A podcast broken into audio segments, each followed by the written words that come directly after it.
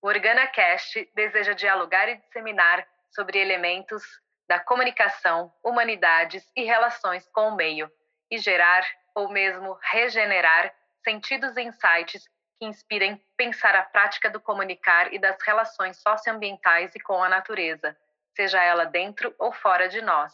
O OrganaCast é um projeto de podcast da Organa Conteúdo Responsável, que tem como missão co-criar fluxos e soluções na tríade comunicação, natureza e humanismo.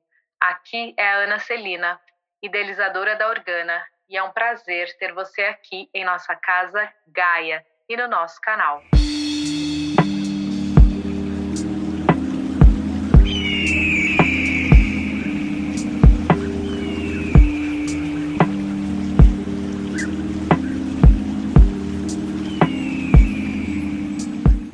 Ainda no frescor da vibe do EP anterior com a Rayane, quando conversamos sobre as belezas que a relação que a sociedade e a natureza podem ter, nesta conversa, ou melhor, nesta entrevista, ou ainda melhor, nesta aula que a Érica Fernandes traz, convidamos você a vir com a gente e se aprofundar um pouquinho mais no complexo complexo e encantador universo dos valores culturais da natureza no enfoque da gestão e territórios de áreas protegidas.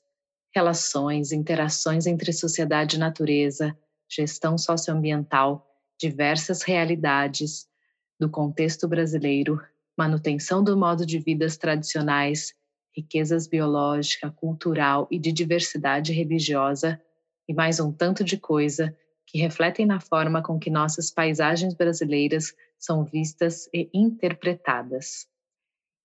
E claro, não foi suficiente para um episódio apenas. Este é o primeiro de duas partes de informações e reflexões tão relevantes sobre respeito à identidade e diversidade, à etnodiversidade do nosso país, que apesar de extensa representatividade precisa fortalecer em diferentes aspectos. Vamos para o EP Valores Culturais da Natureza, parte 1, com a Érica Fernandes e aprender mais deste tema e como ele vem sendo desenrolado no Brasil e no mundo. OrganaCast Comunicação e Natureza num Play.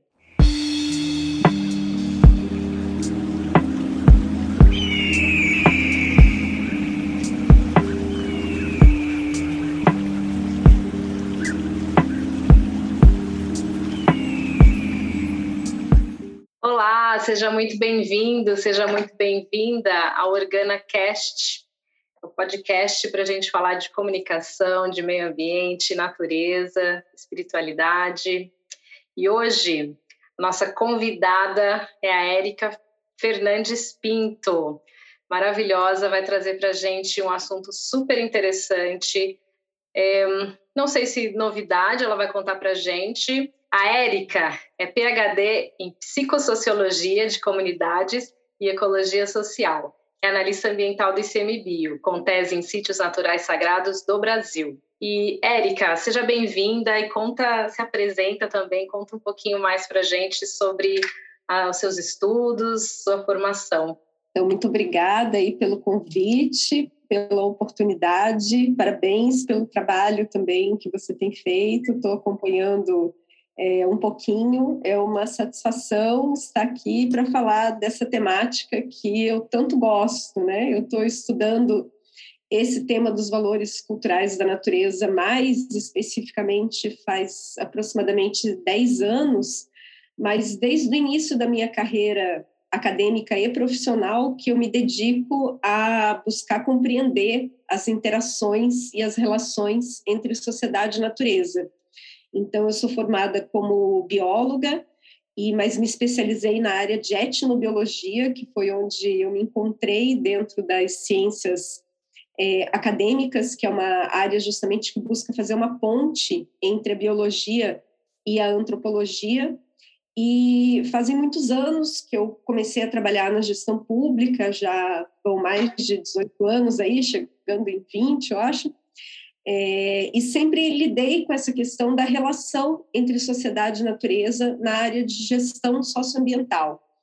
Então, trabalhei com povos e comunidades tradicionais de diferentes regiões do Brasil, morei no Norte, no Centro-Oeste, atualmente resido no, no Sul. Isso me permitiu conhecer diversas realidades do contexto brasileiro que são muitas vezes desconhecidas para a grande maioria dos brasileiros, né, que às vezes conhecem mais fora do Brasil do que a própria realidade e, e o contexto nacional. E lidar diretamente né, com os desafios que muitos grupos sociais é, enfrentam para a manutenção de modos de vida tradicionais, para conseguir perpetuar é, sua cultura, as ameaças que muitos desses territórios estão sujeitos e também as belezas que a relação sociedade-natureza pode envolver, não só as mazelas, né? porque a gente está acostumado no movimento ambientalista a ressaltar muito os aspectos negativos da relação sociedade-natureza é desmatamento, queimada, poluição, mudanças climáticas, extinção de espécies, todos esses aspectos são extremamente importantes, eles estão acontecendo, né? A degradação ambiental tem uma escala planetária atualmente, afeta a todos, independente de onde a gente more e do nosso contexto pessoal e particular, mas existem muitos aspectos positivos também da relação sociedade-natureza. E nós vivemos num contexto de mundo hoje, onde especialmente as sociedades mais urbanas é, enfrentam um processo de desconexão mesmo da natureza. Né? A natureza se tornou uma coisa à parte do ser humano, que a gente visita nos finais de semana, eventualmente, quando vai num parque, quando faz um passeio, mas essa conexão é muito mais profunda, e os povos tradicionais, indígenas e, e outros não indígenas também, é, guardam nessas essas, essas formas de conexão é, que hoje estão sendo é, valorizadas também fora do, do ambiente é, rural, né, tem ganhado cada vez mais espaço nos contextos urbanos.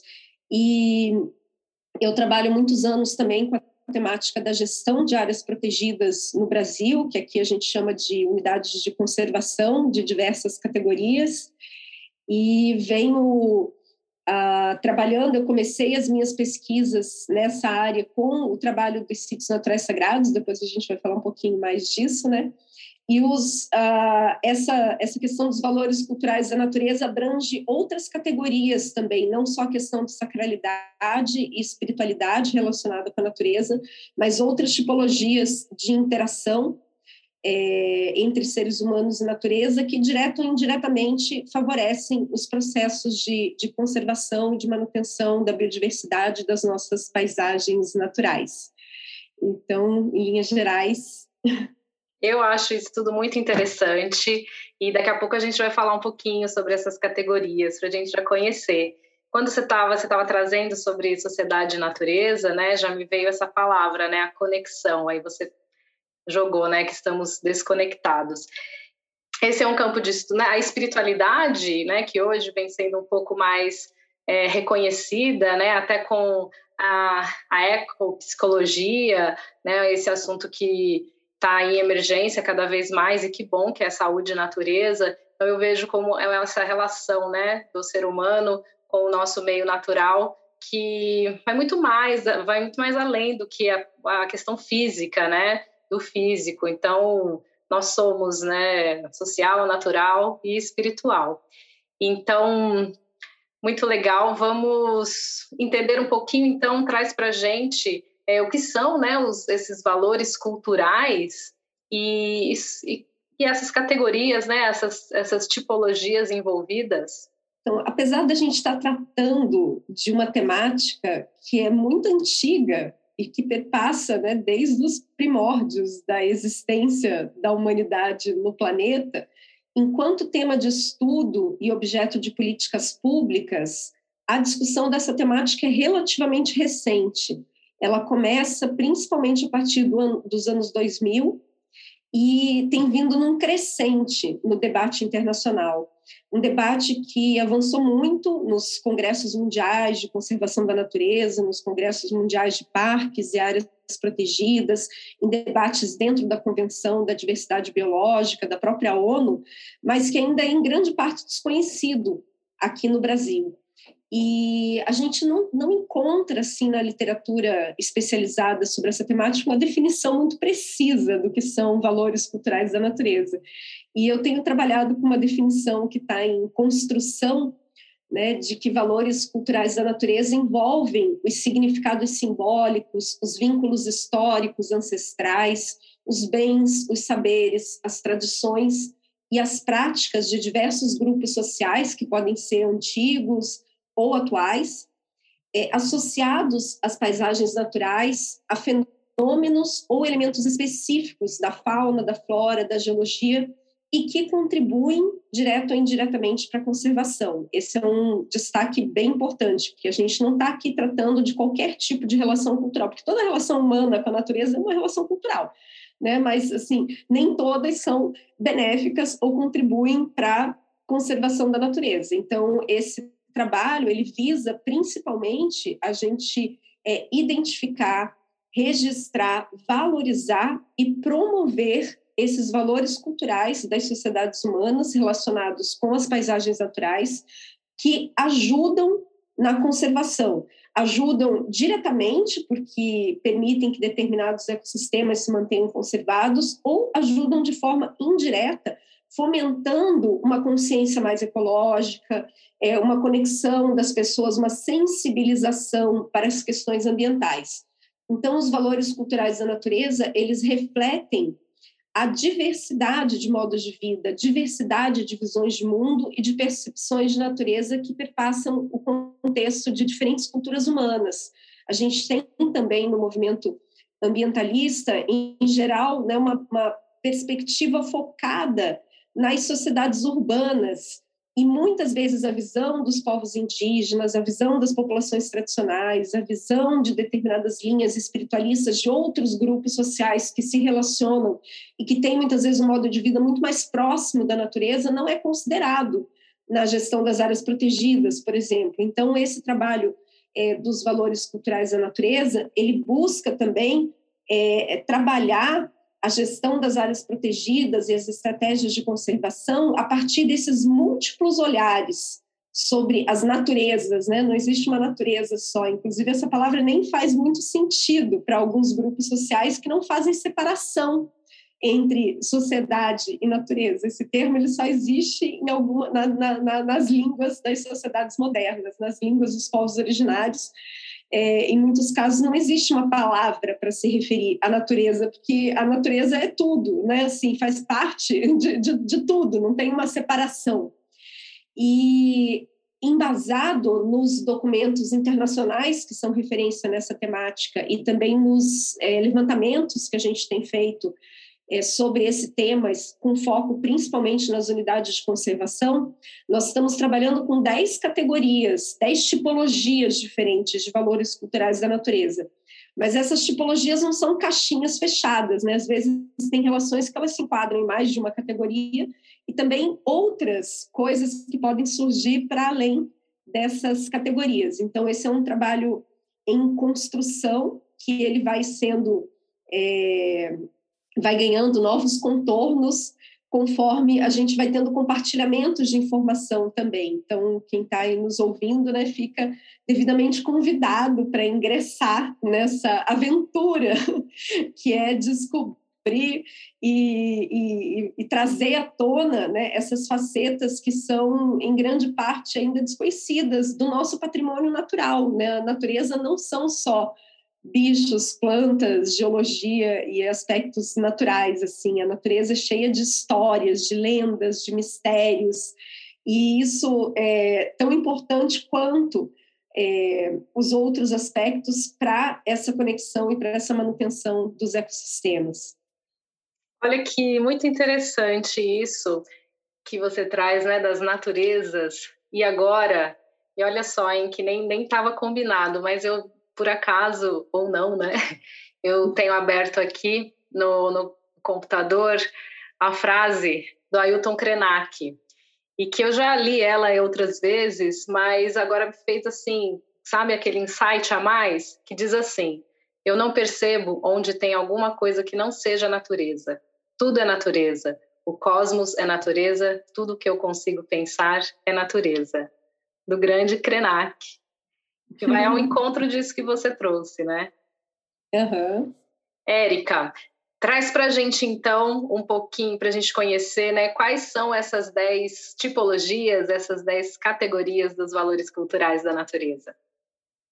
Bom, uma categoria que a gente trabalha são os aspectos perceptivos, que envolvem elementos qualitativos da experiência de contato com a natureza, que em geral são muito valorizados socialmente, que vão desde a apreciação é, da beleza visual das paisagens, a questão da contemplação né, das belezas naturais, até experiências auditivas, né, o canto dos pássaros, o barulho das águas, ou então a própria questão do silêncio, né, que a natureza muitas vezes nos traz, questões olfativas, o cheiro do mato, é, e o despertar de sentimentos como tranquilidade, paz, harmonia e outros valores que são é, subjetivos, né? eles são difíceis de serem explicados e difíceis de serem mensurados. Como é que a gente fala é, do quanto a natureza nos desperta de paz, né? do quanto nos acalma, do quanto nos conecta?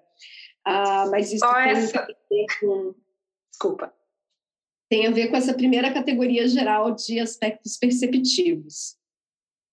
Só essa categoria aí já já está maravilhoso, né? E uma coisa interessante é que isso não é abordado nem nas nossas políticas de, de ambientais e nem nas políticas de patrimônio material. Aspectos perceptivos não são mencionados nas políticas de patrimônio imaterial, né? É, mas é só uma parte aqui, assim. Bom, uma outra categoria são as oportunidades de lazer e recreação em contato com a natureza, né? O prazer de estar em contato com a natureza e realizar atividades como caminhadas, banhos de rio, de cachoeira, observação da flora e da fauna, elas determinam boa parte da atração de visitantes para as áreas naturais e representam, sem dúvida, o uso cultural mais conhecido e mais divulgado né, da, dos valores culturais da, da, da natureza, incluindo benefícios para moradores locais, para prestadores de serviços e para os visitantes. E dentro dessa grande macro categoria, né, a gente tem desde as atividades mais comuns associadas à natureza, englobadas aí pelo ecoturismo, a, até práticas terapêuticas, turismo de base comunitária, etnoturismo, turismo de aventura, prática de esportes radicais aí ligados a determinadas paisagens. E algumas categorias de uso público também não tão convencionais, né, como astro fotografia, observações ufológicas, tem algumas áreas que são expressivas para uma categoria de turismo que se chama turismo de terror, tem o turismo místico, tem várias áreas naturais que são ligadas a aspectos de religiosidade, de espiritualidade. Então, dentro dessa é, desse grande arcabouço né, de oportunidades de turismo, lazer e recreação, existe uma infinidade de formas né, de interação com, com a natureza que, que se encaixam dentro dessa categoria. Terceira categoria que a gente vem trabalhando são a associação de valores históricos e arqueológicos à natureza. Isso inclui elementos da paisagem que estão associados a fatos e eventos que marcaram a memória nacional, o local, lugares onde ocorreram batalhas, massacres, no caso dos povos colonizados, né, rotas de fuga, esconderijos e registros materiais de ocupações humanas ancestrais, aí especificamente a questão dos sítios arqueológicos e também outras áreas que às vezes não são reconhecidas como sítios arqueológicos, mas que existem teorias, existem vertentes de estudos que consideram como é, registros de ocupações é, humanas ancestrais. E isso inclui também patrimônio arquitetônico, não só aquele patrimônio arquitetônico que a gente vê tombado né, pelo, pelas políticas patrimoniais, que tem muita relação com as construções coloniais, mas também as formas de construção tradicionais, vernaculares, os povos originários, que têm saberes é, interessantíssimos né, de como construir é, determinados tipos de, de, de, casas, de embarcações diferenciadas, técnicas de construção muitas vezes únicas, e também inclui marcos geográficos emblemáticos do território nacional, lugares que são referência para movimentos históricos importantes, como os caminhos do tropeirismo.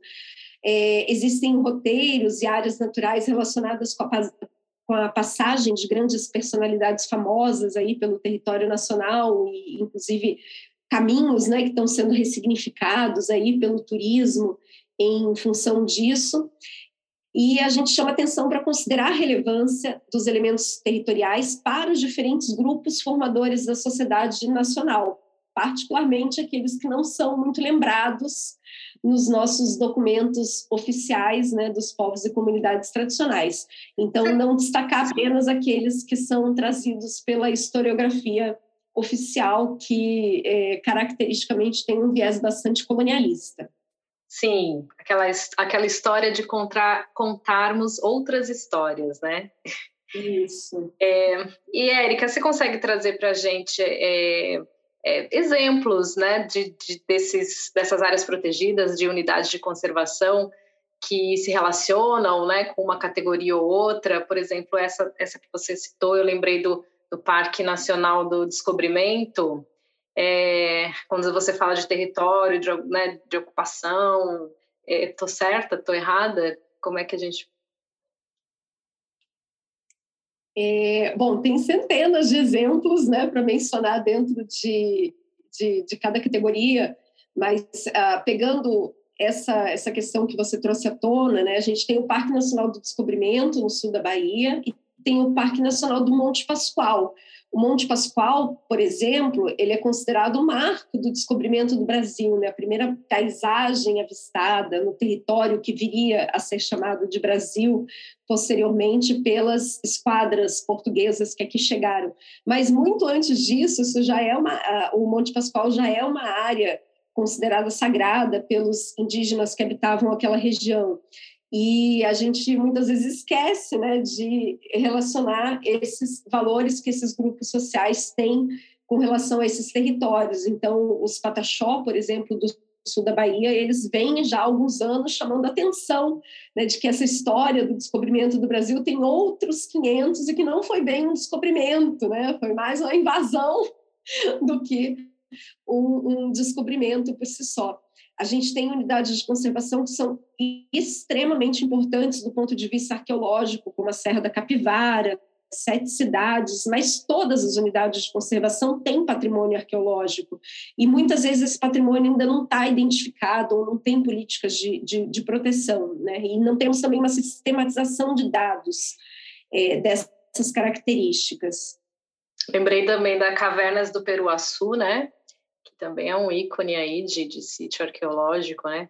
Não, nem, nem me uhum. fale essa questão do, do descobrimento versus invasão, né? Enfim, eu citei o um parque, a gente sabe, né, que essa história, outros 500 eu gostei.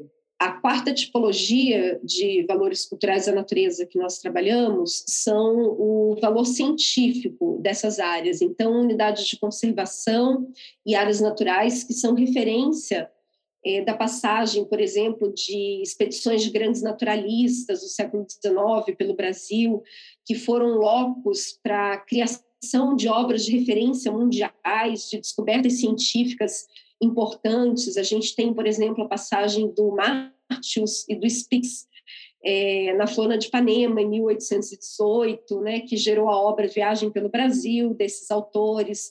Saint-Hilaire Lang, naturalista francês, que esteve em várias unidades de conservação brasileiras, que foi inclusive homenageado né, na nomeação de um parque nacional é, na divisa do estado do Paraná com Santa Catarina, a expedição Langsdorff, que percorreu a área que compõe a, o Parque da Chapada dos Guimarães e muitas outras. É, a gente tem nas unidades de conservação alguns museus né, que guardam e que contam parte dessa história, mas muitas unidades elas podem ser consideradas também como museus vivos, né? não necessariamente museu é só aquilo que está dentro de um prédio. Isso é um conceito que a gente não trabalha ainda muito no Brasil, mas que já é trabalhado em outros é, em outros países, e tem algumas pessoas aqui puxando essa discussão né, de museus de território, de ecomuseus e museus vivos. Então, essa é uma dimensão bem interessante assim dessa discussão. Super. E a gente tem diversos e a gente tem diversos lugares que são referência para a história indígena e também para outras populações tradicionais. O famoso caminho do Piabiru, né, que hoje em dia está sendo bastante propagado, que é uma rota indígena ancestral que cruza o continente sul-americano, conhecida de vários povos. Eu gosto muito da história da Pedra de Xangô, lá em Salvador, na, na Bahia, que é uma referência para os povos de terreiro, para os povos de santo, que tem uma história super interessante. Eu escrevi é, a história desse lugar. Eu tenho, eu tenho um blog onde eu conto a história de alguns lugares sagrados, lugares de referência cultural dentro de unidades de conservação. Depois fica o convite para quem quiser conhecer assim, tem umas, acho que 21 histórias é, publicadas, são contextos bastante diferenciados, mas que ilustram essa diversidade de coisas que a gente tem no Brasil, porque nós temos um dos países não só com maior riqueza biológica do planeta, mas também de maior riqueza cultural e de diversidade religiosa. Isso reflete na forma como as nossas paisagens são vistas e interpretadas. Então, assim, é uma é uma assim, são, são, sei lá, milhares de, de possibilidades de coisas a serem identificadas e a serem trabalhadas. Né? Quinta tipologia são os valores educacionais, que considera a importância do contato com a natureza no desenvolvimento cognitivo das pessoas, particularmente é, das crianças, né, forma, na formação do caráter e da personalidade. Né? Tem vários estudos mostrando o quanto essa interação com a natureza é importante para o desenvolvimento é, do, dos seres humanos de uma forma geral. Isso liga também com outra categoria que a gente trabalha, a nossa sexta categoria, que são as contribuições da natureza para o bem-estar e para a saúde humana. E um debate bastante atual sobre a importância do contato com a natureza para a nossa saúde física, mental, psicológica. É um transtorno identificado nos últimos anos né, de déficit de natureza atingindo muitas pessoas e essa capacidade que o contato com a natureza tem de restaurar as nossas energias, de acalmar processos de ansiedade, de reduzir quadros de depressão e por aí vai. A sétima categoria que a gente tem trabalhado envolve o valor identitário e a relação que a natureza tem com modos de vida e saberes tradicionais. A gente falou agora há pouco da imensa diversidade cultural né, que existe no Brasil, um dos países mais significativos em número de etnias indígenas, também com dezenas de grupos diferentes de populações tradicionais. É, muitas etnias e grupos sociais ocorrem, é, têm seus territórios sobrepostos à unidade de conservação ou habitam em torno imediato dessas áreas e com elas se relacionam. Algumas dessas ah, comunidades elas são únicas e estão também ameaçadas de, de extinção. Né? A gente tem modos de vida que estão em processo de extinção e que os últimos remanescentes, representantes daquela cultura, estão dentro de, de unidades de conservação. Então, é, a natureza, ela também tem essa relação com o sentimento de pertencimento. E para determinados grupos sociais, a, determinadas paisagens são importantíssimas na conformação das suas identidades, dos seus territórios. E os conhecimentos tradicionais, eles incluem formas diferenciadas de manejar os ambientes que mantêm ou que promovem a sua diversidade genética. Né? A gente tem várias estratégias de manejo de uso comum, de uso de fogo, de pastoreio, que favorece a diversidade da agrícola também, né? tal da agrobiodiversidade, e processos e técnicas de uso e de elaboração de produtos derivados da sociobiodiversidade, né? produtos voltados para alimentação, também plantas medicinais, é, artesanato, então é um universo aí riquíssimo né, da nossa biodiversidade, da natureza e das unidades de conservação também.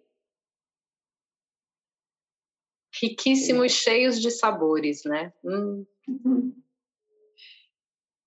Então, cheios de sabores, cheios de cores, cheios de cantos, cheios de danças, né, de festas, de celebrações, de conhecimentos especializados. Né? A gente tem em muitas comunidades rurais pessoas que são detentoras de, de saberes específicos relacionados com a natureza, como as benzedeiras, os raizeiros, os profetas da chuva no Nordeste. E essa diversidade dos territórios ela vem sendo é, valorizada em algumas regiões, em encontros de culturas tradicionais, como tem na Chapada dos Veadeiros, né? ou então em festejos relacionados com a, a, flora e a fauna. A gente tem festa da mangaba, festa do umbu, festa do pinhão, festa do sairê, festa do peixe-boi, festa do boto, né? em diferentes regiões do, do Brasil as nossas paisagens naturais, animais e plantas também têm sido fonte de inspiração para muitas formas de arte. Então, a nossa é, outra categoria que nós trabalhamos é a questão da natureza como fonte de inspiração estética e inspiração artística, que inclui várias formas de arte, desde pinturas, esculturas, obras literárias, contos, obras poéticas, musicais, fotográficas, cinematográficas. A gente tem obras famosas como é, os quadros de William Michaud, lá no Parque Nacional do Superagui, né, com aquarelas que retratam o modo de vida e a natureza dessa ilha que compõe um parque nacional, e milhares de artistas contemporâneos que se inspiram nas paisagens das unidades de conservação para compor as suas obras e que cantam e encantam também esses cenários, né? dão, dão um colorido todo especial. É, a gente tem também as produções audiovisuais, cinematográficas feitas nessas áreas. Temos unidades de conservação, inclusive que eu chamo das unidades de conservação hollywoodianas, né, que foram cenários para grandes produções é, mundiais, como Pantera Negra, eh, que foi, tem parte, algumas cenas filmadas nas Cataratas do Iguaçu, Os Vingadores, que tem cenas filmadas lá no Parque Nacional dos Lençóis Maranhenses, e algumas animações também. Uma outra categoria de valores culturais da natureza que a gente trabalha, nossa nona categoria, são os elementos orais ou linguísticos, que envolve é, toponímias, que é a forma de nomear as paisagens, histórias, lendas, provérbios, ditados populares, que são ligados aos territórios e que transmitem informação sobre a natureza, sobre a cultura local e os valores associados. Isso inclui o registro de línguas e dialetos específicos, que, como a gente comentou anteriormente, às vezes existem apenas em determinadas regiões, é, expressões locais características, é, pode abordar a forma de descrever paisagens, condições climáticas e outros fenômenos naturais.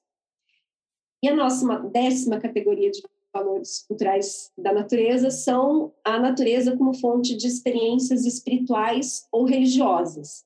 Né? A natureza é um elemento presente na maioria das tradições, associada a sentimentos de comunhão, de conexão com o divino, com paz. Isso inclui não necessariamente uma visão religiosa, né, mas como você comentou anteriormente, também uma visão de espiritualidade de que não necessariamente está vinculada a religiões institucionalizadas e o uso das áreas naturais para diversos tipos de vivências e de práticas, desde vivências individuais, de oração, de prece, de meditação, de contemplação, até grandes celebrações coletivas, missas, batismos, a prática de oferendas que algumas tradições têm. Algumas áreas naturais elas podem ser é, ter estruturas construídas em função da consagração de espaços que são significativos, com santuários, capelas, templos, mosteiros, no caso dos povos indígenas, casas de rezo, ah, e, e, muitas outras coisas. Né? A gente tem também várias unidades de conservação relacionadas com roteiros de peregrinação e romarias, é, lugares específicos da paisagem que são considerados como sagrados, né, que é o tema que eu estudei com mais profundidade na minha tese de doutorado, que a gente chama de sítios naturais sagrados, e também espécies da flora e da fauna que têm uso ritualístico, que estão associadas a lendas, espécies sagradas, plantas de poder. E essa categoria ela inclui também é, informações, conhecimentos, histórias sobre seres do mundo imaginal, né? personagens fantásticos da nossa, da, das nossas matas, dos nossos mares, dos nossos campos, como sereias, boitatá, caipora, curupira, saci pererê, é, vovó do mangue, tantos outros que têm uma função ecológica também de regular o uso humano dos ambientes naturais. E, e a gente recomenda né, considerar não só as referências é, dentro dessa categoria, não só referências religiosas, mas também para tradições indígenas de matriz africana, linhas espiritualistas e para um, uma diversidade enorme de, de, de movimentos, né, que são bastante profícuos aí no Brasil, que são colocados de uma forma genérica como movimentos nova era e tal, que também o Brasil tem uma, um crescimento bastante expressivo dessas linhas é, espiritualistas mais ecumênicas, universalistas, né, que têm relação com diversas paisagens inseridas nas nossas áreas protegidas. Então, são essas as dez categorias que a gente vem trabalhando aí nos últimos anos. É, sabe que eu lembrei, Érica, você falando, né? Tem sempre essa questão da espiritualidade, religiosidade, né? Que as pessoas é, já colocam pé atrás. É, tem aquela expressão, né? A dor é inevitável, o sofrimento é opcional. Então, eu entendo como assim a espiritualidade, a espiritualidade é inevitável, a religião é opcional, né? Gostei dessa definição. né? Nós, nós, não tem como, nós somos seres espirituais, né?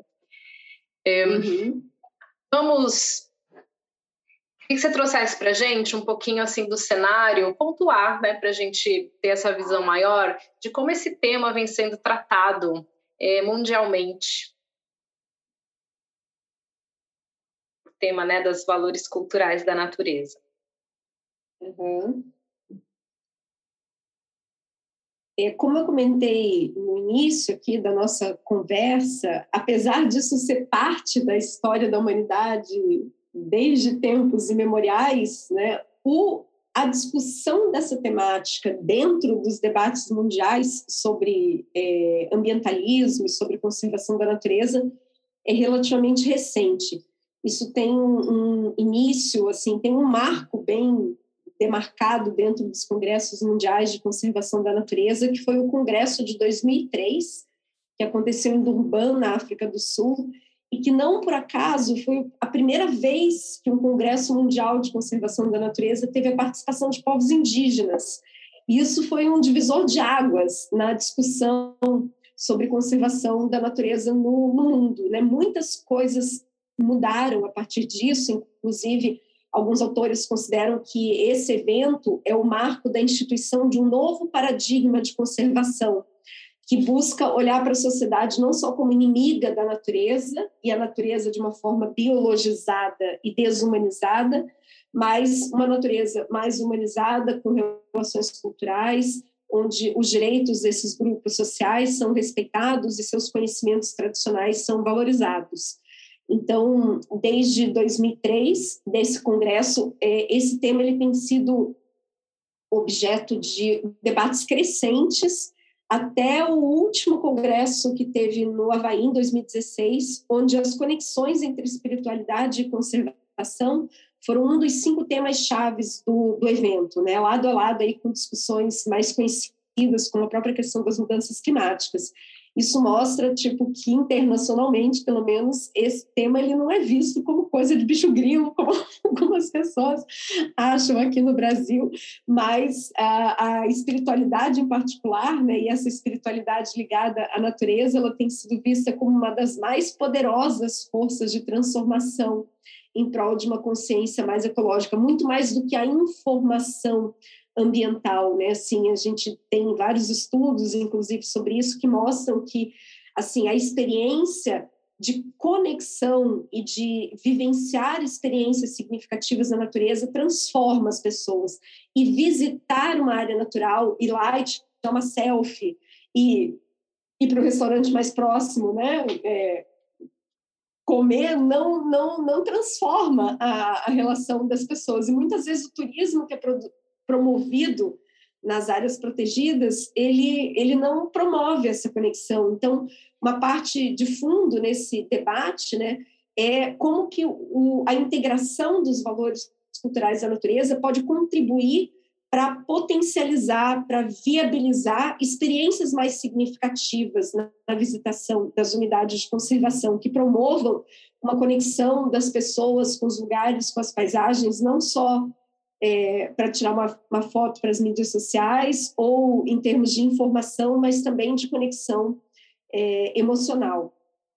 E que mais que para dizer do debate? Eu, eu, eu, eu super já, já, enfim, já, já tô picada, né, por essas, essas provocações, vamos dizer assim. E é como comunicóloga, eu tenho né, já certeza absoluta, e esse é o grande desafio, né, até pela essa questão do imediatismo, é, de como né, a gente assim, conseguir trazer né, um, um, processo, um planejamento, o que também já é um desafio, né, já, enfim, voltando ao imediatismo, que inclua, né, que, que equilibre essa questão né, subjetiva e objetiva. Então, quando eu já ouvi você falar sobre isso, eu falei, gente, é isso. Até um outro tema que também está aqui no, no OrganaCast, que é da interpretação ambiental, que também vem lá do ICMBio. Então uhum. eu vejo assim conexões, né, muito interessantes. Eu gosto de pegar, né, um elemento aqui ali. Eu falei, gente, isso dá para fazer um mix que a gente começa a desbravar, né, outras assim inovações que já estão aí, mas que traz esse desafio realmente para para essa conexão, né, para essa comunicação que ela seja mais empática, né, mais eh, expressiva, em não sei, mais magnética, né? É, o, o, o, discurso ambientalista convencional ele já foi chamado por algumas pessoas de eco-chato e biodesagradável, né? Assim, ele tende a ser meio apocalíptico e focado nos aspectos negativos da interação entre sociedade e natureza. E ainda que a gente não possa desconsiderar esses aspectos, porque eles são bastante relevantes no nosso contexto de mundo atual, assim, é, é importante combater os usos negativos da natureza, mas também é importante estimular os usos positivos. E quando a gente tem estratégias de conservação pautadas só no combate dos impactos negativos, isso não gera resultados duradouros a longo prazo, né? Assim, a experiência tem mostrado isso, não só a experiência brasileira, mas a experiência de várias partes do mundo.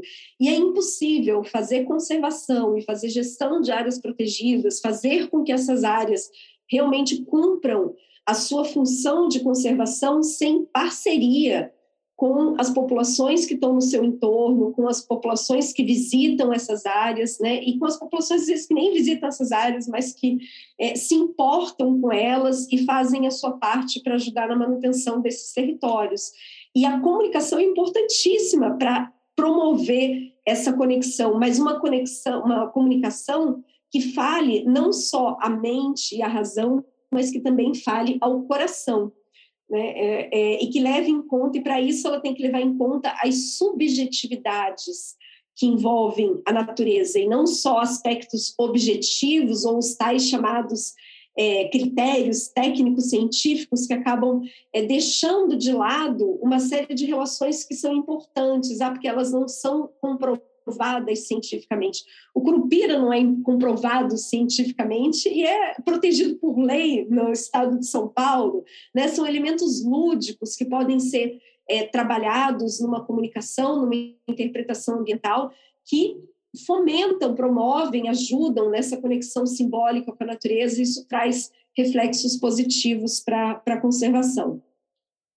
Perfeito nossos Sim. sistemas, né, que é pré-frontal e límbicos também concordam, né? então, só voltando um pouquinho para a questão do debate internacional, né? Então, desde o início dos anos 2000 que você tem promovido uma série de eventos internacionais, encontros de especialistas, encontros de guardiões de valores culturais da natureza para é, aprofundar no conhecimento sobre essa temática. E uma das coisas, então, assim, tem, tem dezenas de publicações internacionais sobre esse assunto, E uma das coisas que motivou a realização da minha pesquisa, quando eu descobri essa temática, porque eu também não conhecia ela, né, foi, por um lado, o desconhecimento que a gente tinha disso no Brasil, né, um tema que tão rico e tão tão badalado internacionalmente. Eu nunca tinha ouvido falar dele, desconfiava que não muitas pessoas aqui no Brasil né, é, trabalhassem com, com isso, pelo meu papel na, na gestão pública. E também, quando eu comecei a ler a bibliografia internacional, me surpreendeu o fato do contexto brasileiro praticamente não ser mencionado nas publicações internacionais. Né? Um país do porte do Brasil e da importância do Brasil no cenário ambiental mundial, não tinha quase referência, não tinha estudo de casos sobre o cenário brasileiro. Então, isso me chamou a atenção e eu fui é, fazer essa pesquisa de doutorado e me aprofundar nesse tema, com, entre outros objetivos, né, tentar fazer uma ponte entre a discussão internacional e a abertura de uma discussão nacional sobre essa temática. Realmente impressionante não ter, né, a presença aí da, brasileira nesse cenário. E falando nisso, como é que então está sendo tratado esse tema aqui no nosso país? É, quando, quando eu estudei né, esse assunto no âmbito da realização da minha pesquisa de doutorado, eu tentei identificar as razões da invisibilidade dessa temática, uma, uma, uma temática que tem uma importância social bastante expressiva e uma ausência é, nas políticas públicas e também nas discussões acadêmicas. E, assim, é, eu cheguei em várias razões para essa invisibilidade. Né? Uma delas, assim, mencionando algumas, a gente tem essa questão da desconsideração histórica, infelizmente, ainda atual em alguns contextos, da relação dos povos indígenas e das populações tradicionais com a natureza e com as áreas protegidas e as unidades de conservação em particular, né, a, a, existência desses grupos sociais dentro de unidades de conservação, especialmente de proteção integral, é, permaneceu velada durante muitos anos e sendo objeto apenas de conflitos entre é, status de normas administrativas, mais recentemente que a gente tem políticas que buscam a convergência desses direitos, né, e acordos de gestão compartilhada, e, e por aí vai. É, a questão da, da da colonialidade que impera no pensamento estatal. Né? Então, a gente refletir sobre quem que contou a história que a gente absorveu como a história oficial e como que a gente está recontando essas histórias de, de muitas vezes de forma acrítica. Então, quando a gente pega o plano de manejo, por exemplo, de muitas unidades de conservação, parece que o mundo começa a existir com a colonização.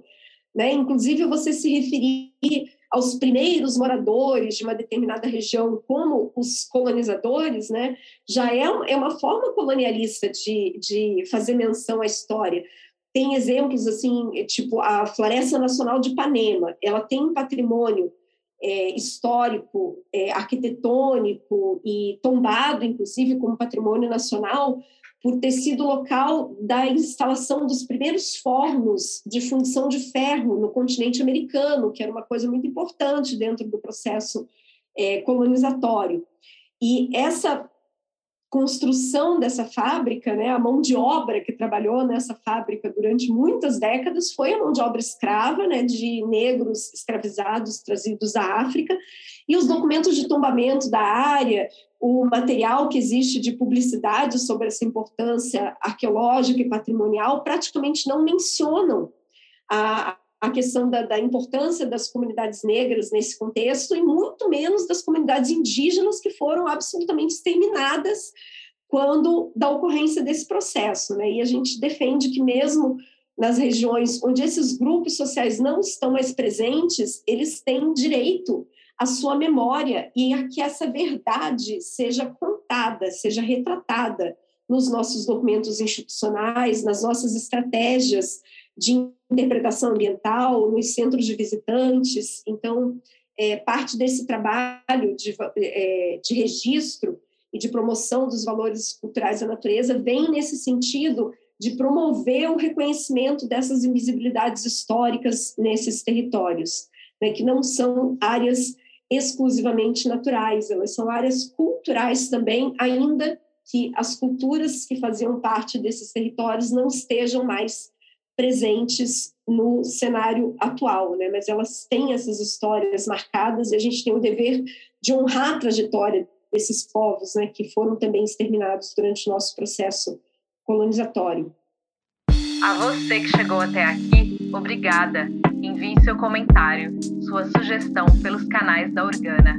Acompanhe os EPs pelo arroba OrganaCast. Vamos ampliar o eco dos temas em prol da conservação da natureza. Compartilhe esse podcast com quem você quer levar esta prosa. No próximo EP, a gente volta com mais. Até lá! OrganaCast é uma criação da Organa Conteúdo Responsável e produção da 012 Filmes.